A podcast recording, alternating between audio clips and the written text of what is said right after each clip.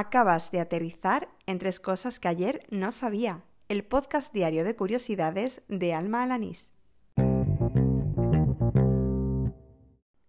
Este es el episodio número 133 del podcast, el correspondiente al miércoles 18 de marzo de 2020. ¡Al lío!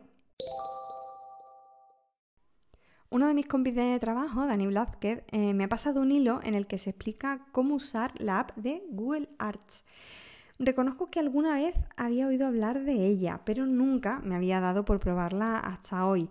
El hilo lo realiza el usuario Caraballo Merisi para los amigos y explica paso a paso eh, cómo colocar una obra de arte de las más mm, conocidas en el salón de tu casa gracias a esta app de realidad aumentada.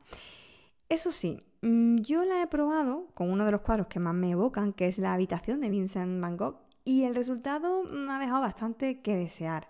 Nada que ver con la pintura de grandes dimensiones que aparece en el hilo. En mi caso se veía un cuadro chiquitísimo a través del móvil y además he seguido usando la aplicación y he notado que faltaban muchas conexiones y artistas imprescindibles. Bueno, en cualquier caso mm, eh, la aplicación está bastante bien y yo invito a probarla porque ciertamente me ha parecido una experiencia curiosa.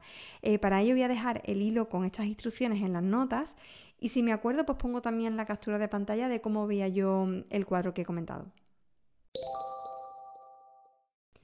Como periodista, una de las cuestiones que más me tocan la fibra es lo relacionado con la censura. Por eso me ha sorprendido descubrir una forma en la que Reporteros Sin Fronteras ha conseguido eludirla. La ONG ha construido una biblioteca no censurada, nada menos que en el juego Minecraft. Allí han alojado artículos tanto de blogueros como de periodistas que han sido eh, censurados en sus países de origen.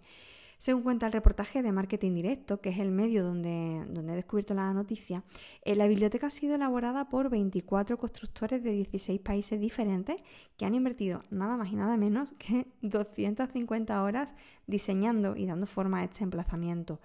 Bueno, como ya sabrán, muchos países bloquean el acceso a páginas de información. Eh, sin embargo, no a juegos como Minecraft. Por eso, esta forma de esquivar la censura me ha parecido de lo más ocurrente. En las notas podrás leer el artículo con todos los detalles. Pues ya que hablamos de juegos y como otra forma de sobrellevar el confinamiento, termino con un hilo de Gonzalo Frasca en el que hace una recopilación de juegos educativos para todas las edades, disponibles tanto en móviles como en tablets y también eh, teniendo en cuenta que algunos son gratuitos y otros de pago. En su recopilación hay eh, juegos muy conocidos como Duolingo, Kahoot, eh, del que ya hablé en un episodio, pero también otros como Hearth Prime Primer, perdón, que es un libro interactivo sobre geología o Slice Fraction, que es para aprender a hacer fracciones. En fin, muy interesante, sobre todo si te toca pasar la cuarentena con otras personitas que necesitan curiosear.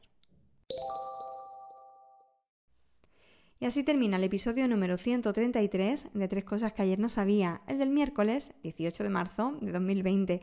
Antes de marcharme, te recuerdo que el próximo viernes vuelvo a sortear un pack de tres Adpil, esos vinilos adhesivos para personalizar el cargador de tu móvil y que para participar pues tienes que hacer algo súper sencillo, que es enviarme pues algún nuevo conocimiento a través de Twitter o de Telegram, buscando mi usuario, arroba almajefi, pues para yo aprender por supuesto y también para incluirlo en de mis dailies. Aprovecho ya también para recordarte que si tienes un minutito puedes dejarme una reseña, comentario y review en alguna de las plataformas de podcasting, sobre todo en iVoox y en Apple Podcast.